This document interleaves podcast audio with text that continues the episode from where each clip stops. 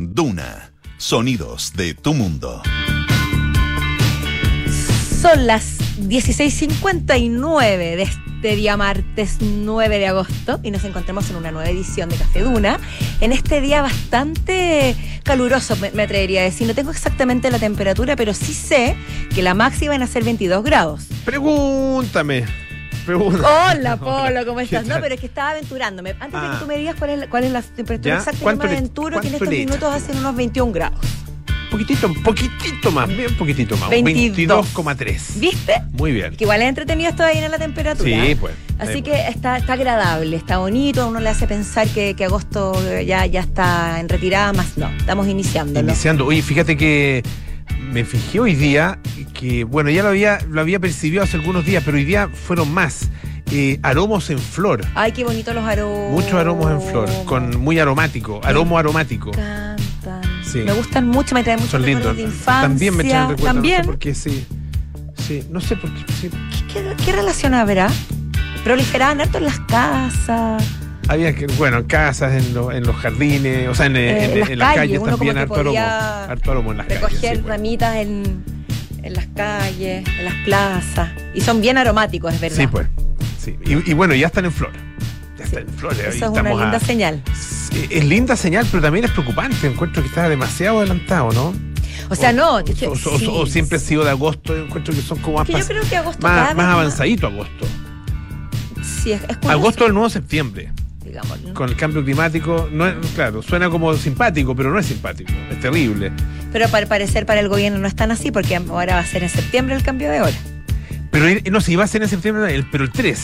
Cambio Iba a de ser, iba a fecha. ser el 3, cambió de- del, Al 10. del 3 al 10. Tienes razón, cambio del Claro, día una al día. semana, porque Sí. parece que mm, la gente podía quedarse dormida para ir al plebiscito, para ir a votar. Esa era la preocupación. O me has confundida. ¿A qué hora, a qué hora abren la, la- una- a las 8 de la mañana? ¿Sabes Ah, ¿Y qué? son las 7 o son las, o son las 8? ¿O ¿Son las 9 o son las 8? Entonces, si iba a producir ese Yo creo que tiene problema, mucho sentido. ¿Sí encuentras tú? ¿Sí? A todos nos ha pasado. ¿A ti no te ha No, pasado se que nos te ha pasado, con el pero- cambio de pero- hora? Sí, pero no sé, tampoco Pero los es- vocales de mesa más que nada mente. Para los vocales de mesa puede ser. No sí. tanto los Sí, votantes en general, sino que los que tienen que estar a una cierta hora la- con la constitución de las mesas, etcétera. Eso yo creo que es más complicado. Sí. Porque para los que verdad. vamos a votar comunes y corrientes podemos ir durante todo el día. No lo sabes todavía porque el 13, el 13 aparecen los, ah no, se van a repetir los vocales. Se si no fuiste vocal, tienes razón, se repiten los vocales. Pero pueden cambiar los lugares de votación. Eso a mí no me tiene muy contento.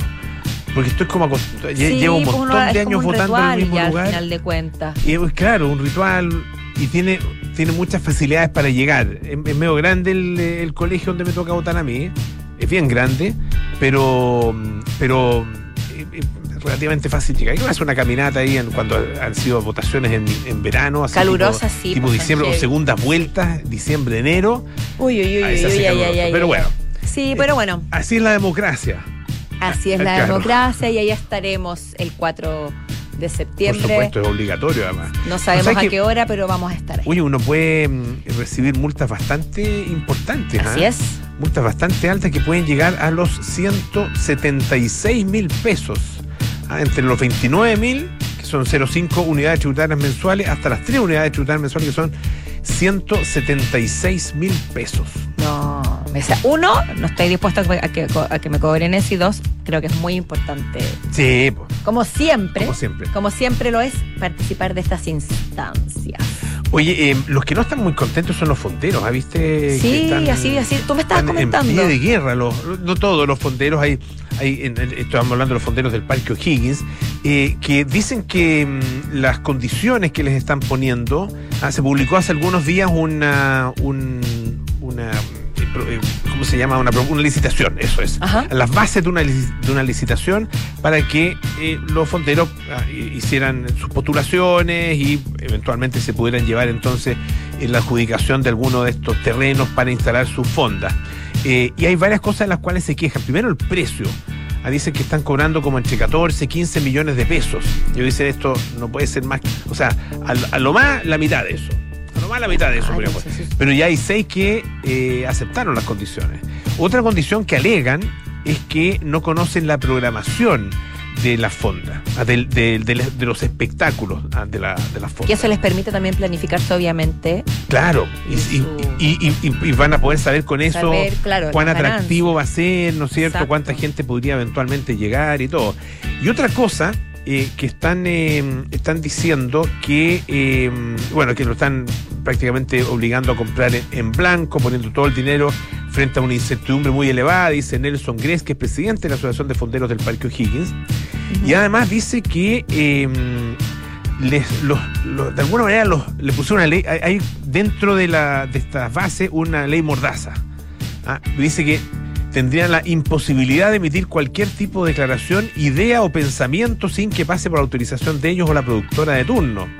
Ah, nos coarta la libertad de expresión y nos genera una censura en la cual nos podemos ver afectados por prohibiciones y multas. Y Está mira- muy molesto. Mira lo que son las cosas, porque se supone que el, este, el 16 de septiembre y, eh, era también pensando en los trabajadores del área del folclore y de los fonderos y etcétera, que han tenido muchas pérdidas y han, y han- salido muy, muy trasquilados de alguna manera, gracias a- o por culpa de la pandemia. Y que y era la gran noticia que volvían al Parque Higgins y Sí, ahora rápidamente se empañó. Así que lamentable, pues. Bueno, dice, dicen en todo caso desde el municipio que eh, sí, está, eh, han estado escuchando, que van a conversar, pero que las condiciones estaban bastante claras desde el principio y de hecho ya hay eh, seis postulantes que han aceptado esas condiciones y ya tienen asignado o, tienen, eh, están en proceso de adjudicación de sus, de sus sitios. Veremos qué pasa. Oye, Polito, tenemos, bueno, por supuesto, muchísimos temas hoy para hablar.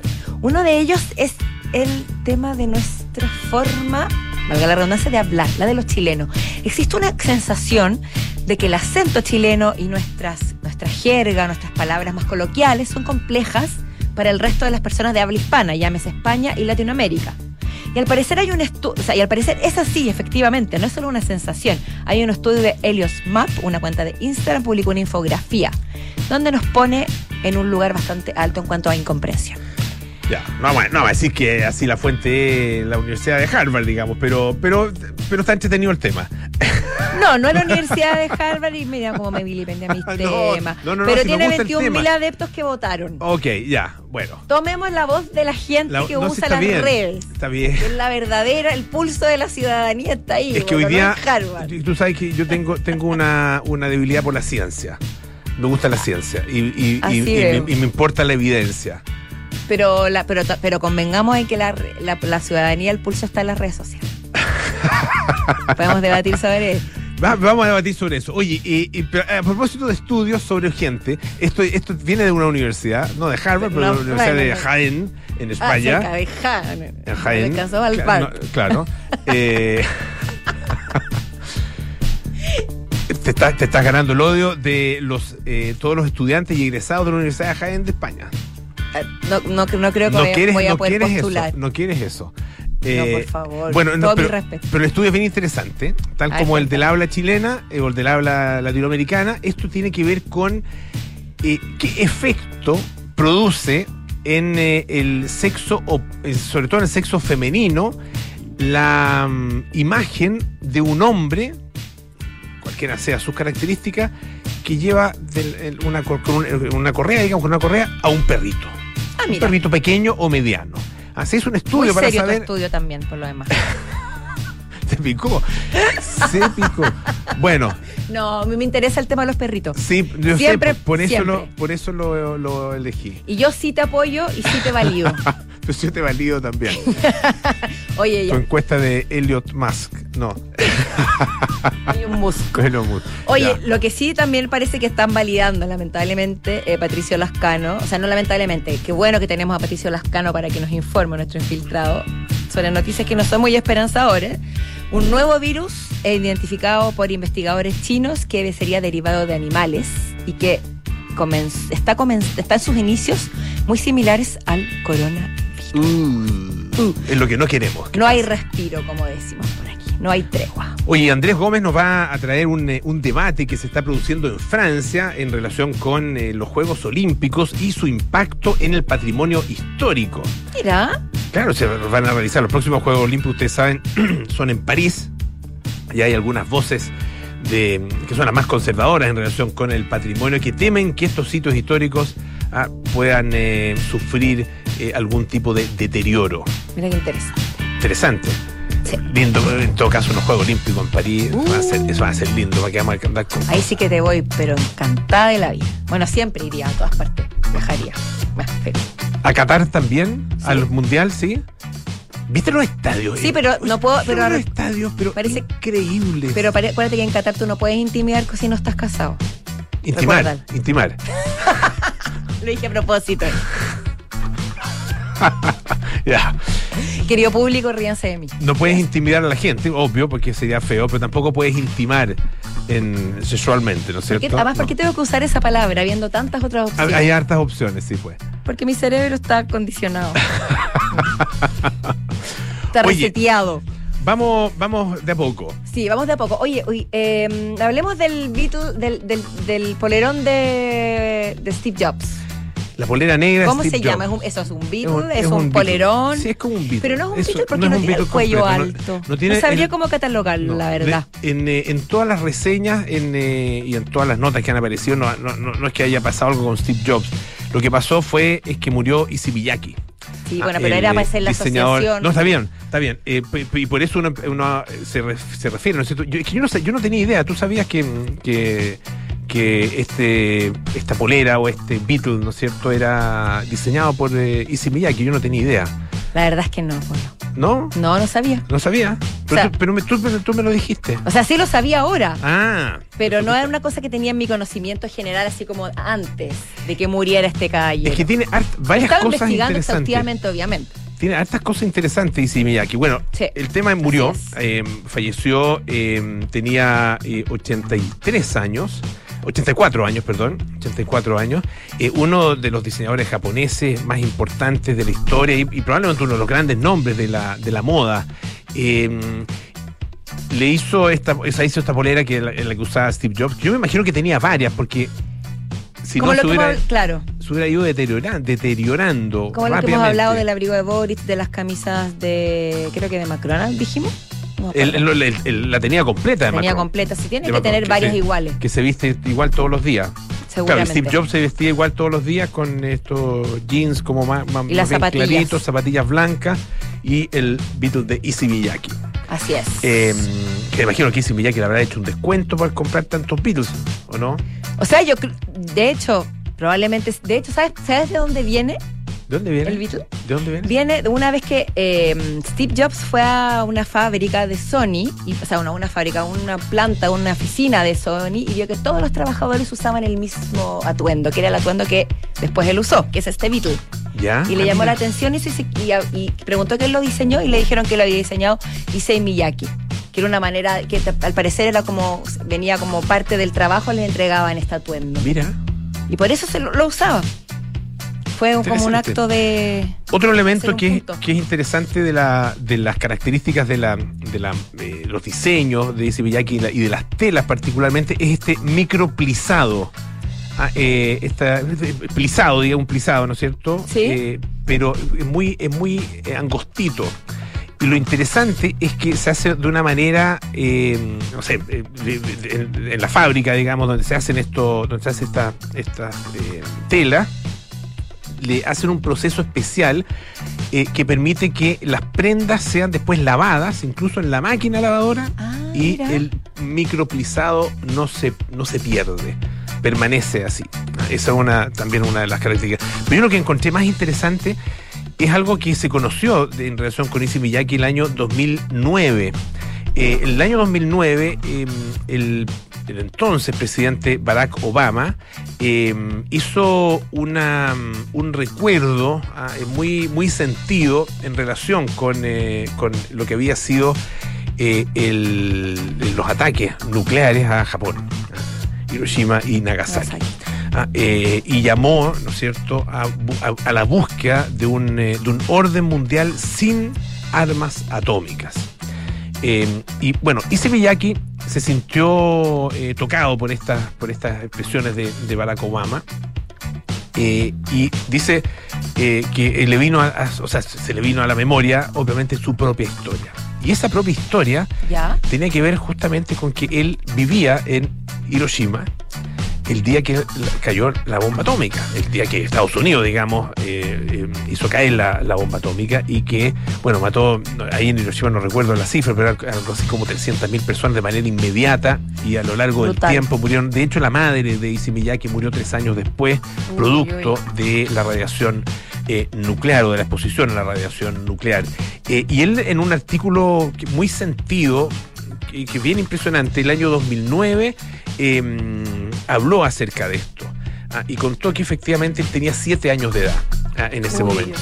Y que lo recuerda chico. con todo detalle. Recuerda exactamente todo lo que pasó. Ah, eh, esta, dice, cuando cierro mis ojos, eh, todavía veo cosas que nadie debió haber experimentado.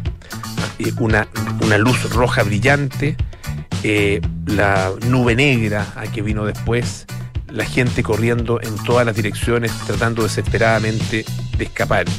Ah, lo recuerdo todo.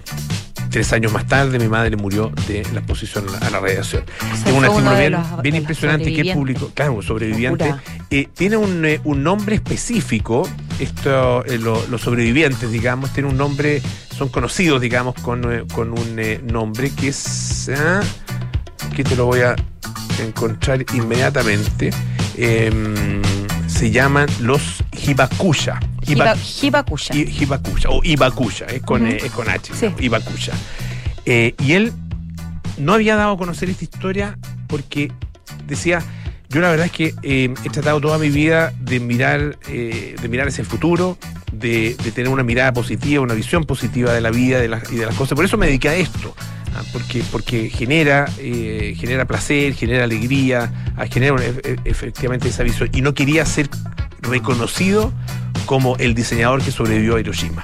No quería tener ese estigma. No quería tener ese estigma. Bastante sí. inteligente y, y, y, discreto de su parte. Aunque yo siento que sin lugar a dudas, o sea, que no es que lo siento, sin lugar a dudas, esa experiencia tiene que haber forjado su carrera, su manera de hacer moda, de acercar la moda a la gente, de hacer una cosa más democrática, más claro. accesible. Tiene que tener que ver también con una experiencia tan traumática como esa. Eh, pasando a otro tema, Polito, hemos hablado otras veces de, de, la supuesta muerte de la comedia y de la stand-up comedy. Mm. Son muchos los, los, comediantes, los artistas que se suben a un escenario y ya no se atreven a dar rienda suelta a su creatividad y han sido, porque han sido cancelados, por la cultura de la cancelación, básicamente. Porque los temas son complicados, porque ya es muy, ahora ya todo el mundo se siente tocado de alguna u otra forma, etcétera, etcétera, lo que todos sabemos. Y acá en Chile, nuestro comediante Pedro Ruminot dice haber sido también eh, víctima de, de, una suerte de censura. De hecho, específicamente bajó su show. Dice que intentaron evitar que hablara de cualquier tema relacionado con política. Esto ocurrió el pasado lunes y él lo informó a través de sus redes sociales. Dice que tenía un show agendado en la ciudad de Linares, pero que en el lugar le dijeron, oye, ojo, tu show todo bien, vamos adelante, pero el tema político aquí no se habla, no se toca, ta, ta, ta. Y entonces lo que le lo que hizo Ruminot fue, a ver, yo esto no lo voy a hacer, no voy a seguir adelante con esto y redacto el siguiente mensaje. Querida gente de Linares, el show de este jueves no va. Intentaron prohibir que hable o mencione cualquier tema político en mi show y no acepto censuras previas. Espero ir pronto a Linares y esta vez trabajar con personas que respeten el trabajo que uno hace. Así que eh, finalmente el local, bueno, el local se llama La Dolce Vita y ellos también confirmaron la cancelación del show aludiendo a fuerza mayor. No sé qué opinas tú de esto. Yo creo que el tema político claramente ahora es bastante peliagudo a medida que nos vamos acercando a, por supuesto, al plebiscito y este, esto estaba agendado para este jueves, 11 de agosto. Pero, claro, pero el hecho es que lo coarten eh, un tema, más, más allá de, un, de una broma mm. o de una línea o de algún, no sé, grosería en particular, pero el hecho de que el tema político en general sea coartado, es, creo que es complicado, sobre todo tomando en cuenta que la mayoría de, de estas rutinas están basadas en la actualidad. Sí, claro, claro. Y, y, y, y obviamente Pedro Ruminó eh, es muy probable que tenga una, una posición, ¿no es cierto?, eh, bastante definida frente a, a, lo que va a ser el plebiscito ah, claro, y en, en, un momento, en un momento que es especialmente sí. sensible. Eh, podrán considerar desde, desde el local, mirando un poco también eh, cuál es el criterio que, eh, que, que pueden haber tenido.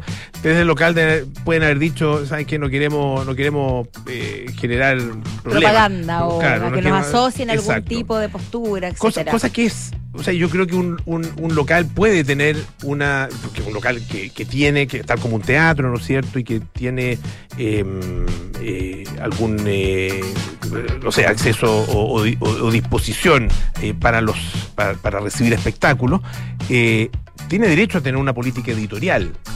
¿Ah? Eh, lo que no tiene derecho es a censurar. Es que ¿ah? claro, y- y censurar de- y, y claro y ni, ni- ni censura previa ni, ni censura posterior Eh, y, y a mí me parece bien que Ruminó diga no, o sea que en esas condiciones simplemente no No, y Me además que, bien. como dices tú, si, tampoco se le transparentó, que si es que fuera así el caso, como tú dices, no se transparentó. es que esa- Se habla de claro, esas política en general. esas cosas no se transparentan claro. Eso es, es- ese es el problema que tienen que siempre son ambiguas son ambiguas Y yo, yo- yo pienso eh, a, mí me, me- eh, un tema que, que conozco de cerca por, por la pega que hacía antes en el canal, en el canal 13, donde me tocaba eh, ser el supervisor de muchos contenidos, algunos dirían censor. La verdad que aplicábamos una, una determinada política editorial que era muy explícita y que era muy conocida. En ese- en Transparentada, esa época el, el canal pertenecía a la Iglesia Católica. Entonces nuestra política editorial era absolutamente transparente y así se conversaba con toda la gente. Eh, em, y tenía más bien que ver con temas de moral sexual, así, para, ser, para ser bien directo, de moral Era sexual. y de- bastante acotado, esa era Bastante. bien, bien Y- específico. claro, y, y de respeto a, obviamente, respeto a minorías, respeto a las personas, respeto- pero el tema político no, por lo menos en, en- en lo que a, a mi labor respectada, digamos, no, no, no era tema porque, porque eh, es ahí donde se expresa, ¿no es cierto?, la libertad de pensamiento y donde ahí tiene lugar la libertad de expresión, en, en toda materia, pero, pero particularmente en esa materia Mm. asumiendo que al mismo tiempo los medios de comunicación tienen el derecho a eh, establecer una determinada política editorial, Sí, claro. No tal que- como, tal como nosotros aquí en la radio.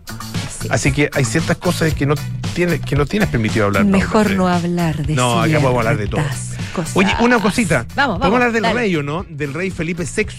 Eh, del hay rey. una polémica con el rey Felipe VI porque el, el rey lleva, fíjense, más de 70 tomas o cambios de mando o tomas de posesión. Más de 70. O Qué se agotador se ser el rey. Ah, eh, le ha tocado de todo, el presidente entrando a caballo, dice una nota del diario El Mundo, organiz- eh, algunas organizadas en estadios de fútbol, y bueno, la toma de posesión de, Gus- de- de posesión de Gustavo Petro, el nuevo presidente colombiano, tuvo un momento bien especial cuando se ha- hace ingreso a eh, la, mm, la espada de Simón Bolívar. ah, y se produce ahí un momento muy solemne en que eh, me parece que eran cuatro eh, eh, hombres vestidos con, con uniforme Ajá. militar como, como bien como antiguo, así muy, muy señorial. eh, hacen ingreso entonces en esta especie de caja de vidrio ah, con la, la espada de Simón Bolívar. Eh, todos se pusieron de pie ah, eh, para ese momento, pero una persona se quedó sentada. El rey de ¿Quién España. era? El rey de España Claro, se no quedó pasaba sentado. piola, digamos, si se quedaba sentado. Claro, eh, dice que em, claro, durante el receso, la llegada de venado objeto, muchos políticos mandatarios permanecieron sentados, pero solo, solo la, esto lo dice el mundo, solo la imagen ha sido atacada por Podemos. Ah, em, algo parecido eh, pasó, dice, cuando fue la toma de posesión del chileno Gabriel Boric. El joven presidente, dice, lamentó en una entrevista que Felipe VI llegara tarde a la ceremonia, ah, pero cuando se enteró de que fue un retraso generalizado por problemas de organización, el gobierno pidió disculpas. Ah, no así Podemos. Aquí hay una crítica, in- o sea, hay, hay un cierto aprovechamiento interno también del eh, tema. Sí, claro, de las de las circunstancias. Claro, el punto es que, Porque más fue muy evidente. exacto, Parecía como un desaire, digámoslo así. Parecía un desaire, exactamente. Eh, dice que eh, hay algo que se está obviando, que los símbolos patrios de Colombia son la bandera, el escudo y el himno nacional. Ah, eh, y ante esos, protocolarmente, entonces se muestra respeto levantándose. Y eso es lo que siguió el rey Felipe en esta defensa que hace el diario El Mundo de su actitud. Ah, el conocedor del protocolo, ¿no es cierto? Y de cómo hay que proceder. Ah, eh, y esta especie de salida de libreto, ah, eh, que consistió, ¿no es cierto?, en la llegada de esta espada de Bolívar, no estaba considerado, así que según la visión que tienen los españoles desde la, desde la Casa Real, no merecía ningún trato distinto desde el punto de vista legal. Ah, eh, dice, es como el brazo incorrupto de Santa Teresa o la tizona del Cid Campeador. ¿Qué te Mira. parece? Tiene sus argumentos. Vamos a la pausa mejor, ¿no? No, vamos a la música. Perdona la música. Sí, pues. Perdón, como Oye, me gusta la esta música. lo- sí, a mí también me gusta harto. Duran Duran. Notorious. I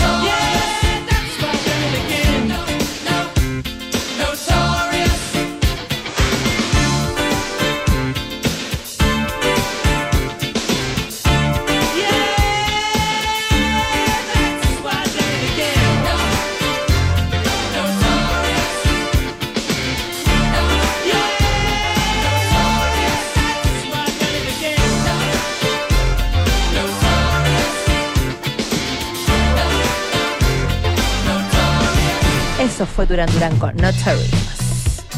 Vamos al estudio que nos convoca, que estábamos conversando anteriormente y que tú pusiste en duda. No, si no lo pongo en porque duda. no venía no. de Harvard. No, si no solo Harvard tiene.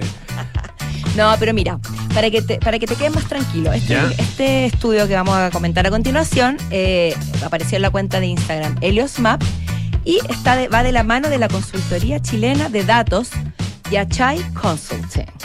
¿Se te Ya. mejor? Sí. Ah, porque es en inglés. Claro. No, porque es una consultora de datos que toma el pulso, insisto, de las redes sociales y cuenta con más de 21 mil seguidores. Ya. Pero lo interesante es que hicieron una encuesta de cuáles son los acentos de español más difíciles de entender. Más allá de, de que es el mismo idioma, como decía anteriormente, la jerga, lo coloquial, las palabras que son eh, locales de cada idioma o de cada país, etcétera, etcétera, etcétera. Y los resultados eh, son los siguientes. En general, el mexicano es el que mejor se entiende, el más claro, seguido del castellano peninsular, es decir, o el que nosotros conocemos como español, de España, ¿no? Y en ultimísimo lugar estamos nosotros los chilenos, con el cachay, con el famoso on, etcétera, etcétera, etcétera. Y yo como usuaria, como chilena y como persona que, le, que le interesa el tema de la lingüística, he preguntado y tenido esta conversación con algunas personas de otros países. Ya. Efectivamente, nos han, me han dicho que los chilenos no se nos entiende cuando hablamos, porque hablamos demasiado rápido y porque no modulamos y además porque nos comemos las S finales. Mm. Son tres factores que juegan en contra para poder darnos a entender de mejor manera. Yo no, no sé si tiene tanto que ver con las palabras que utilizamos. El, el idioma que mejor se entiende es el mexicano, decías Sí. tú, ¿no es cierto? Sí. Mexicano. Porque los mexicanos hablan muy bien, siento yo, ¿no? Pues muy, muy, muy pronunciado. Pero, pero y los argentinos, argentinos, ah, ah, medio difícil. El- o sea, el, sí, el argentino, argentino medio, digamos. Como el chileno medio. Pero el argentino está en la que más difícil. entre el, el fácil y el difícil. Sí, está en la que más. Está tibiecito. Por, por primera, por de las pocas veces en que no van ahí eh, punteros en alguna de las de los rankings. Los más difíciles. Siempre van primero o segundo. Acento más difícil. Chileno, Sí. dominicano, puertorriqueño, murciano, de Murcia, eh, cubano, andaluz, canario y ga- ga- em, gallego. Es que dicen, por ejemplo, que el andaluz es muy similar al chileno. Perdón, no de no, no, no, no, de mm, Galicia no, pero no son gallegos, los de Galicia no, po. Sí, pues. ¿Sí? ¿De Galicia no son los gallegos? Sí. Sí, Sí, Galicia sí. son los gallegos. Me hiciste dudar. Estás como los chistes. Me quedó un segundo en blanco, pero efectivamente Ya, sí, son de. Galicia. Pero yo considero que sí, efectivamente nosotros no nos damos cuenta, pero hablamos muy rápido y pronunciamos mal. Más allá de nuestros modismos extraños que, y nuestras palabras que pues no tienen por qué ser más o menos difíciles que las de otros países. A mí el que, más, el que me gusta el colombiano y el venezolano y esos son muy lindos. Son bonitos acentos, sí. Sí, el colombiano sobre todo. Así que pronuncia las S finales para que nos entendamos. Oye, ¿todavía te preguntas qué estudiar? Bueno, entra a educalt.com, un solo portal con toda la oferta académica disponible y la información necesaria para tomar la mejor decisión. Más de 10.000 programas académicos en más de 100 instituciones. Eh, muy bien, Polo. Ya, Tra- traté de pronunciarlas, pronunciarlas todas. Nos, nos vamos a la pausa. Vámonos.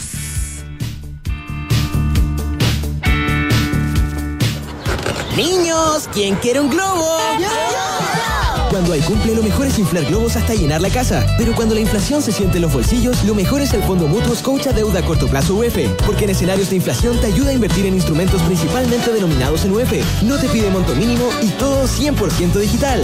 No te des más vueltas. Conoce esta y otras alternativas en Scotia Fondos. Infórmese de las características esenciales de la inversión en fondos mutuos establecidas en sus reglamentos internos y en scotiabankchile.cl. Sobre la garantía estatal de los depósitos en su banco o en cmfchile.cl. Marca registrada de Bank of Nova Scotia. Utilizada bajo licencia. El último lanzamiento de Hexacon, la inmobiliaria de Smart Living. Es una experiencia única de diseño, refinamiento y full conectividad. Inserto en una de las esquinas más apetecidas del barrio El Golf. Conoce Isidora y Benjamín, sinónimo del diseño más exquisito. Un proyecto boutique con exclusivas unidades en el primer piso con jardín privado, cuatro penthouse en el último piso y una placa comercial en primer piso y zócalo. Conócelo en ¿Qué significa desfontanizar tu empresa? A. Digitalizar. B. Centralizar. C. Automatizar. D. Todas las anteriores. De todas las anteriores. ¡Correcto! Defontaniza tu empresa con Sapiens, el ERP para medianas y grandes empresas de Defontana, que permite conectar tu compañía a un completo ecosistema digital de gestión empresarial, recursos humanos, gestión comercial, inteligencia de negocios y mucho más. Contrátalo hoy mismo desde 10 UFs mensuales en defontana.com. Descarga la app del nuevo falabella.com y consigue todo lo que necesitas para disfrutar eso a lo que le diste espacio en tu vida. ¿Todo para el perro que acabo de adoptar? Sí, Ajá. Bobby, ven, mira, para empezar a practicar fútbol. por supuesto. Oye, ¿y si le di espacio a hacer pan de masa madre? ¿Ah? También hay miles de marcas, miles de emprendedores y la mejor calidad. Descarga la app del nuevo falabella.com. ¿Qué significa estar contigo en la evolución digital? Es tener el cloud más grande de América con presencia local y 7.300 kilómetros de fibra óptica para conectar todo Chile con Latinoamérica. Es contar con el mejor y primer data center sustentable del país y entregar Big Data, Analytics, inteligencia artificial e Internet de las cosas al alcance de todas las empresas, desde las más pequeñas hasta las más grandes. En Claro Empresas te damos todo lo que necesitas para avanzar en tu digitalización. Claro Empresas, contigo en la evolución digital. Presentamos Office Hub Costanera, el nuevo centro neurálgico de negocios, con oficinas del más alto estándar, ubicadas en las torres del Costanera Center, con acceso expedito a autopistas urbanas y red de transporte público que conectan con toda la ciudad, en espacios flexibles y oficinas premium que potencian la innovación, la colaboración y los nuevos negocios. Bienvenidos a Office Hub Costanera, el espacio para mirar al futuro. Amor, ¿crees que todo salió bien? Sí, mi amor. ¿Y sabes qué es lo que me deja más tranquila? Que sé que mi mamá hubiese querido apoyar a María Ayuda. ¿Y cómo? Mi amor, al contratar los servicios funerarios, estamos aportando a cientos de niños de la Fundación María Ayuda, que trabaja por rescatar la dignidad de las niñas y niños más desvalidos, dándoles un hogar a través de sus diversos proyectos. Acércate a nuestras sucursales y recibe toda la información que necesitas. Atención personalizada a las 24 horas. Más información en funerariamariaayuda.cl. Estamos contigo cuando más nos necesitas. Europa, Asia, América, Gran Bretaña, Estados Unidos, Chile. ¿Y entonces dónde invertir nuestro patrimonio? En MBI Inversiones pensamos que el mundo está lleno de oportunidades. Lo llamamos Inversiones sin Fronteras.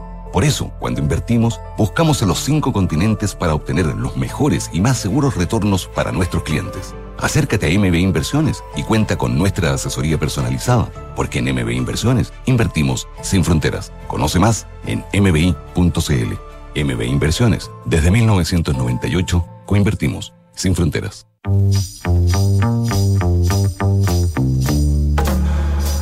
Son los infiltrados en Café Duna.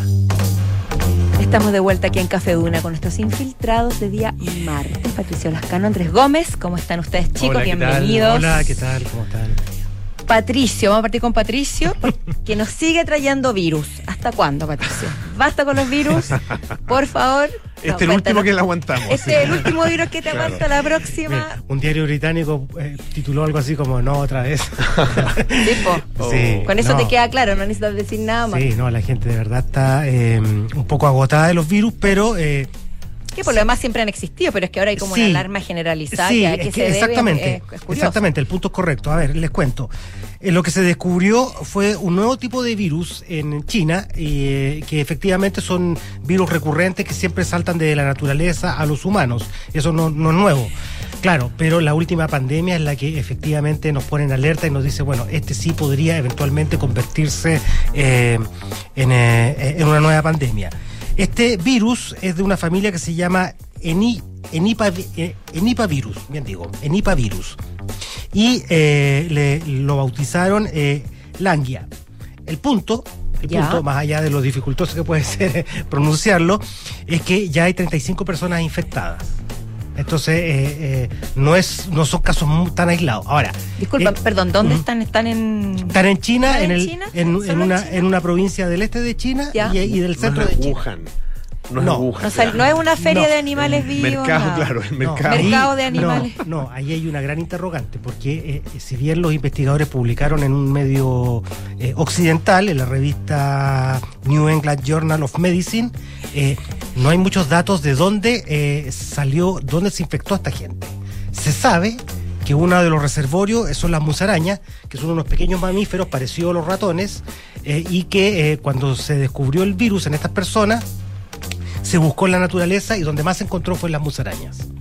Pero no se sabe cómo la gente se infectó de esas musarañas. No me extrañaría que se, la comie- que se las comieran, pues así comen Bueno, eh, hay, hay algunas costumbres culturales en, en- en China que están cuestionadas un poco por el mundo occidental que tiene que ver precisamente con lo que consumen y que no necesariamente es con el tipo de alimentos que a lo mejor a nosotros nos puede generar cierta Una repugnancia. especie de ratoncillo la Sí, sino que tiene que ver a veces, eh, muchas veces, como, eh, como, eh, como lo, se lo comen normalmente crudo. Eso es como a veces peligroso. Mm. Eso es un poco lo, lo más cuestionable. Aunque nosotros también comemos otros eh, animales crudos. Eh, sí, eso también es cierto. Por eso te digo, hay un tema, hay una barrera occidental. Pescado. ¿Qué más? la carne también, Ceviche. pues. Bueno, ca- ceviche. sí, ceviche. El carpa- o sea, tártaro, el sí, es verdad. tártaro, el crudo. Sí. Tártaro de musaraña. bueno el crudo. Sí, en todo caso.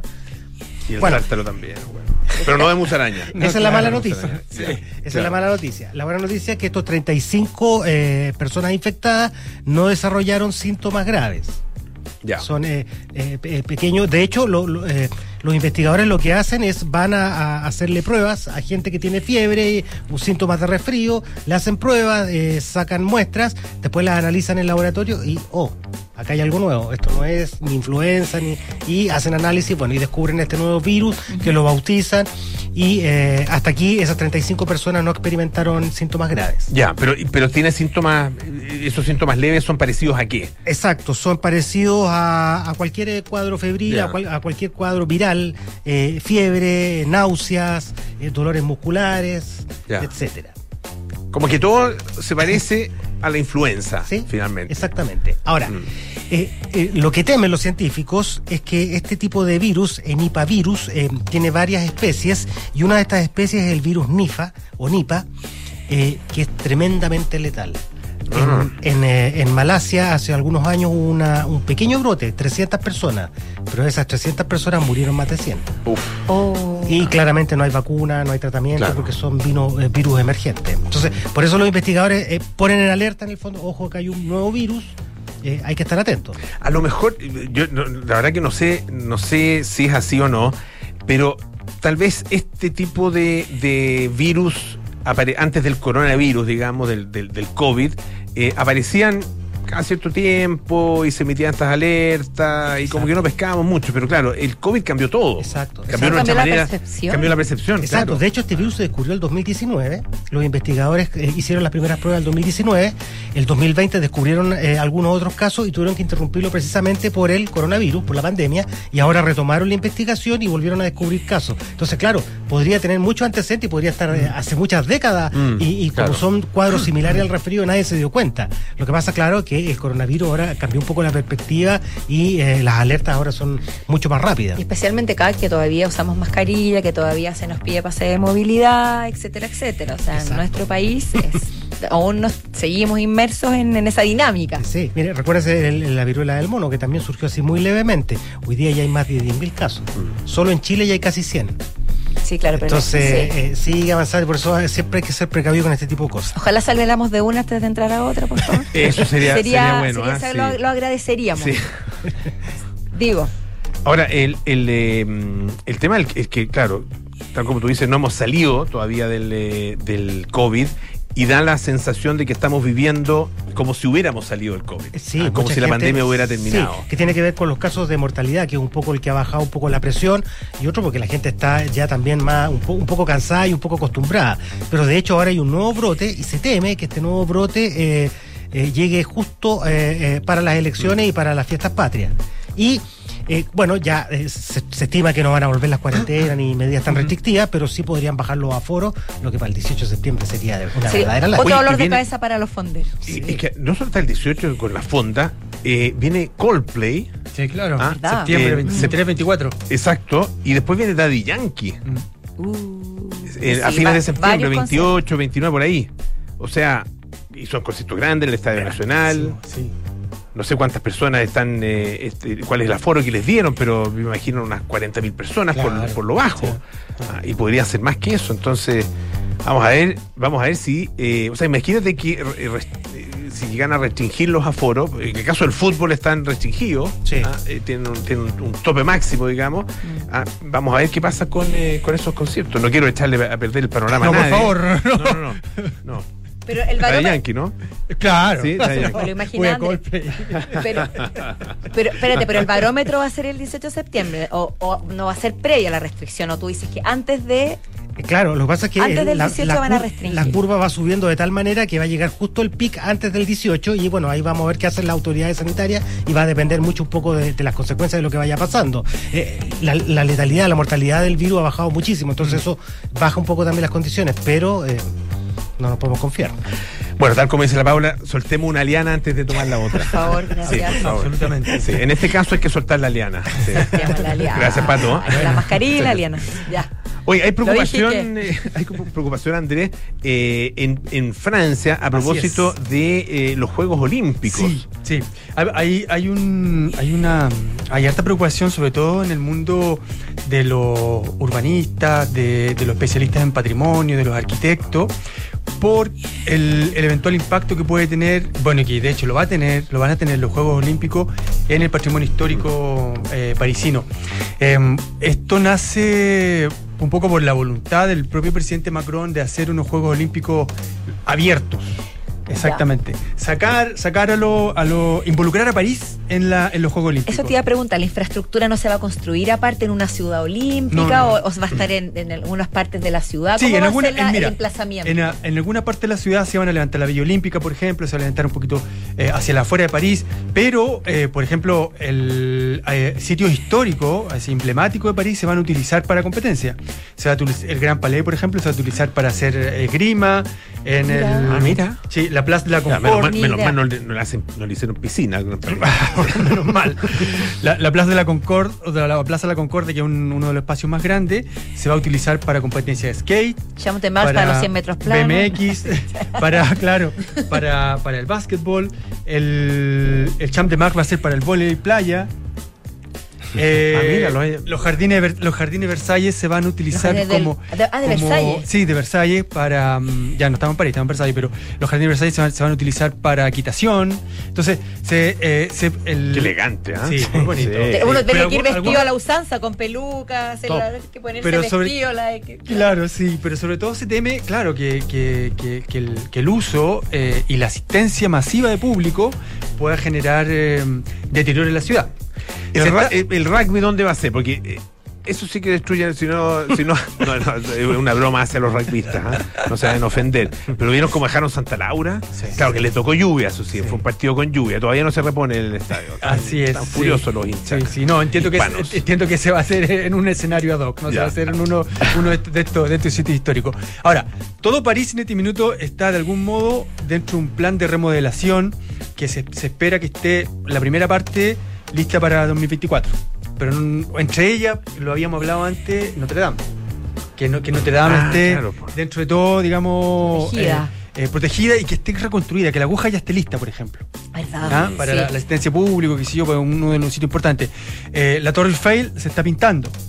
Eh, hay una discusión ahí también, porque en el fondo. Esa sí que pega. Esa sí que pega, sí.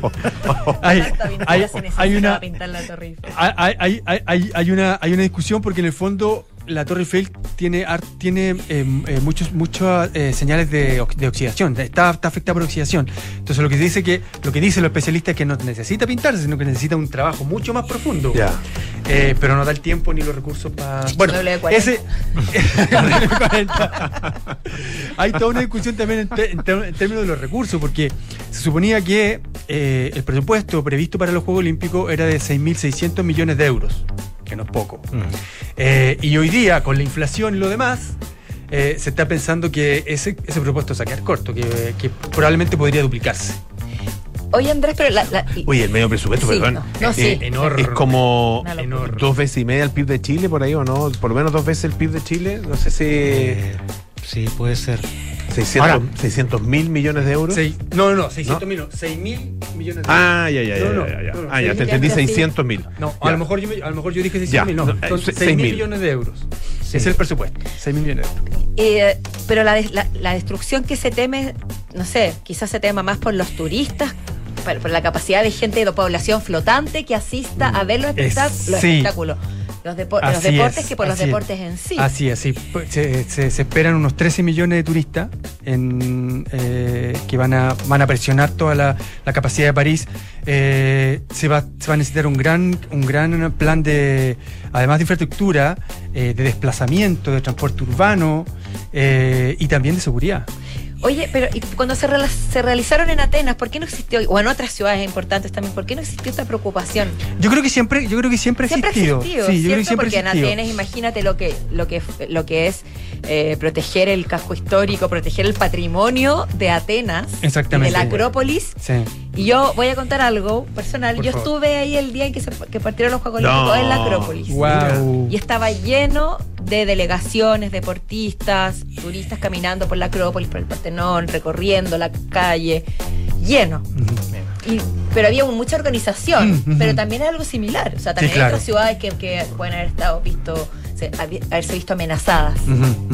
Ahora, eh, evi- evidentemente que, que en, que en esto siempre, siempre hay gente que es más, más preocupada, más pesimista, que es cierto que son de, de pronto la gente más conservadora, pero este tipo de eventos, este tipo de eventos tan, tan grandes, masivos, universales, siempre dejan, siempre dejan cosas a las ciudades. O sea, sin ir más lejos, la Torre Eiffel fue construida para una exposición universal. Claro. No formaba parte del, del- del escenario, de la geografía, digamos, de Mm. París, y cuando se construía, hubo todo también una discusión en términos de que esa cosa que están construyendo que está feando París. Mm. Y hoy día es el símbolo de, eh, de París. Es lo que hablamos, bueno, en Barcelona también pasó algo así, bueno, con tantas otras, la Expo Sevilla. Oye, pero eh, eh, lo, lo que dices tú, Paula, es, es bien cierto, el tema de los, eh, finalmente, los hinchas. Exactamente. Ah, eh, es cosa de ver que estaba justo mirando eh, la llegada de Alexis a Marsella. Ah, de Alexis Sánchez, nuestro Alexis Sánchez Marsella, que ya, ya, ya es jugador, ¿no es cierto?, del Olympique. Ya oficial. de Marsella. Sí, sí, creo que le faltan, hay un, eh, ya hay un comunicado oficial ah, que se refiere justamente a Alexis, Alexis Sánchez, ah, eh, Alexis Sánchez, eh, y donde se eh, informa que, que ya es jugador del, eh, del Marsella. Bueno, el punto es que, eh, que una embarrada. No, o sea, no pasó nada grave, pero había mucha gente, eh, bengalas, eh, guardias que estaban Sí. ahí desesperados protegiendo a- a- al niño maravilla. O sea, hay mucho- euforia colectiva, hay digamos, que le llaman. sí, hay entusiasmo. Sí, sí. Bueno. Eh, claro, son equipos de fútbol, es distinto a lo que se vive en, un- en unos Juegos Olímpicos. unos Juegos Olímpicos. Pero en los Juegos Olímpicos, de todas maneras, te vas a encontrar, por ejemplo, a barristas o a hinchas ingleses con, con- con españoles. O sea, Mm. se, puede, se puede generar ahí con alemanes, etcétera, se pueden generar ahí. Y, y una ciudad que ve superada con creces su capacidad Totalmente. de recibir. Sí. Oye, a Alexis solo le falta el eh, chequeo médico. Ok. Pero, eh, cosa de mirar cómo está. Debe estar en buen estado físico. Está- Sí, parece que sí. quiere. Yo creo que sí. Ya, de Pato, muchísimas gracias. que estén ¿ah? muy bien, muchas gracias. Ya nos vamos. Así es, llegamos al final de Café Duna, nos encontramos mañana a las 5 de la tarde. Ahora viene Enrique Llavar con las noticias y luego Polo Ramírez, aire fresco. Chao, chao. Chao, hasta mañana.